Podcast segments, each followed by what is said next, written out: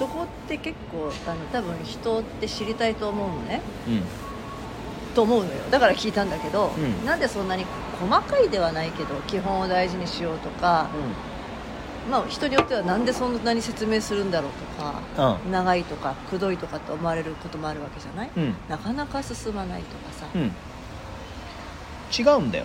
うん。あのそこさえ分かってれば進むんだよ勝手に。ギュイーンってでそのギュイーンってならない理由がそこにあるわけだから。うん。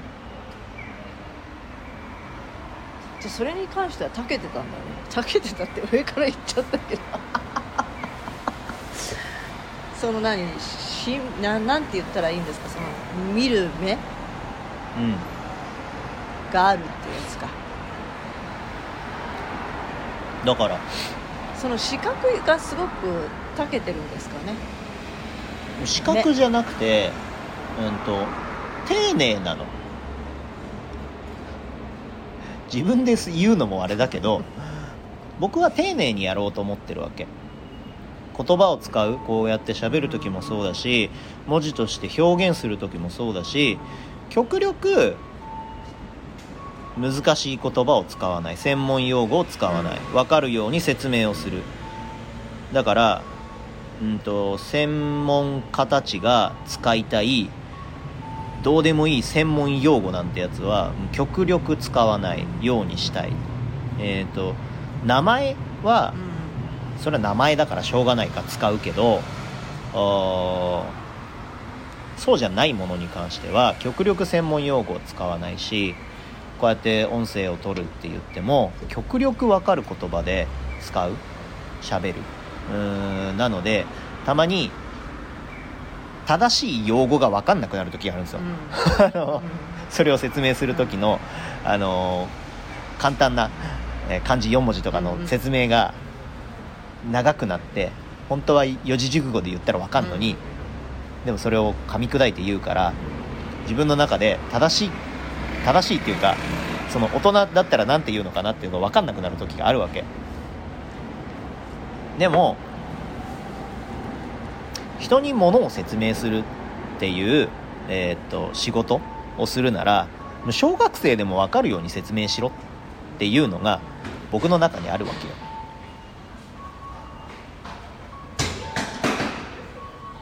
わかる？わかりますよ。だからだからそういう風になっちゃうわけ。で漢字の漢字4文字の言葉とか小学生には分かんないから使わない。でそれは大人をバカにしてるとかではなくてそっちの方が分かるじゃんだって。抽象的っていうのも抽象的な言葉じゃん。愛っていうのも抽象的な言葉だしえー、分かったような気がするだけで。あとこの間ね僕はあの一人で考えてたんだけど、はい。あの500ミリリットルってあるじゃないですか、はで500ミリリットルっていうまあペットボトルがあって、で海外では 16. 点何オンスっていうんですよね。オンスでえー表現されるわけ。じゃあその500ミリリットルにしても 16. 点何オンスにしても僕らはそれをこうはっきりと分かっているんだろうかと思ったの。は例えば僕らがこの500ミリリットルっていうペットボトルのねお茶を買ったとするじゃないですか、500ミリリットルって果たしていどれぐらい入ってるんだろうって分かります、いあのー、1リットルの半分。うん、だけどそれってどれぐらい入ってるんですか？どれくらい入ってる？1リットルの半分。だからそれってどれぐらいですか？1リットルの半分。じゃあその蛇口からお水をジャーって出して500ミリリットルはいって止められます？その数字が書いてない。ペットボトルじゃない500ミリリットルじゃないものにそれさ対して500ミリリットルを詰めてる人だったらか分かるかもね。いやそれは分かるかもしれないよ。うん。だけど僕らが感覚的にじゃあ例えばこの桶があった時にはい。500ミリリットルっていうのを蛇口から出した時に500ミリリットルっていうのがどれぐらいなのかって分かんないでしょ。で海外の人はオンスで表示されてるわけじゃんでそれが感覚的に彼らはこれぐらいの量だなっていうのがなんとなく分かる。僕らも500ミリリットルっていうのが感覚的になんとなくこれぐらいの量だな。っ一気に飲むにはちょっと多いなとかさぐらいの感じだなっていうのが分かる。だけどそれがはっきりとそこにじゃあ 500ml を出してくださいって言われたら分かんないじゃん、だから感覚的にみんな生きてるんだよなーって思った。これ分かる？思った？はいそれを見てはい。海外では 16. 点何オンス、はい。日本では 500ml っていうのを見て、その数字で表現されているからはっきりとこうですって分かるような気がする。だけであって例えば10秒っていうのをストップウォッチで止めてくださいっつった時にはっきりと今だって分かんないじゃないですか。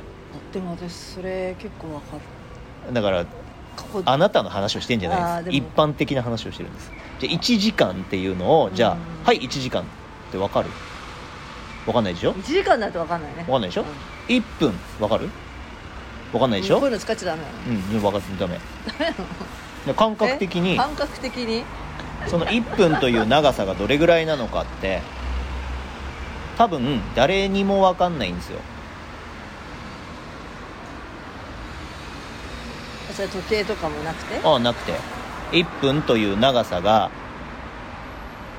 はい今から1分って言った時に分かんないんあーそれですよはわかんない。ではい今から1時間って言った時に分かんないじゃないですか。でも数字で表現されてるから分かったような気になるじゃないですか。分かります？今から1時間後って時計見たら1時間後分かります時間はよわかんないと時計を見たら1時間後って分かりますけど感覚として1時間後って分かんないじゃないですか。それが春なのか夏なのか冬なのかによっても感覚としては違うし。分かります？これ僕が今から何を言いたいか分かります？わかんない。それちょっと待って。だからみんなその数字で表現されてるものって分かったような気がするんですよでこうはっきりと分かるような気がするんですよ。うん何に対して？だからその量とか重さとか時間とか長さとか。測るもの？だからいや測れるもの。測れるとされてるもの。で時間だったら時間1時間っていうな時間の長さ。だし重さじゃあ1 0キロって言われた時にその1 0キロのプレートが僕らはあればこれが1 0キロだなって思いますよ。でも例えばお米をねザーって袋に移して1 0キロって言われた時に分かんないじゃないですか絶対。でも測りを使って1 0キロって言ったら分かりますよ。あこれが1 0キロかって。だからその数字で表現されてるものってなんとなく分かったような気がする。はい。分かるような気がするんはいですよ、はだけどみんなそれって実は感覚的に生きてるんですよ。いうんうん。わかります？だからこれ言語も同じなんですよ愛っていう言語があった時にね愛ってこういうものだよねってみんな定義つけてないじゃないですか。なんとなくですよ。でみんなで共通してこういうものだよねって認識してると思ってるんですよ。わかります？愛ってこうコーヒーってこういうものだよねってみんな共通して認識してると思ってるんですよ。でもそれは言語同じ言語を使ってるだけであって実は違うものを表現してるかもしれない。それは前中尾の話した時と一緒だよね、うん。中尾に行こうって私はうどんが食べたかったけど牛丼かと思うみたいなやつ、うん。そう。何フィフィニシエとアンフィニシエって言ったやつ。うん。フィニシエとフィニシアンですね。だからはい。あの僕がい。そのものを説明するって言った時に、はい。なぜそこを注意しているのかっていうとそのなんとなくで伝えたくないからですよ。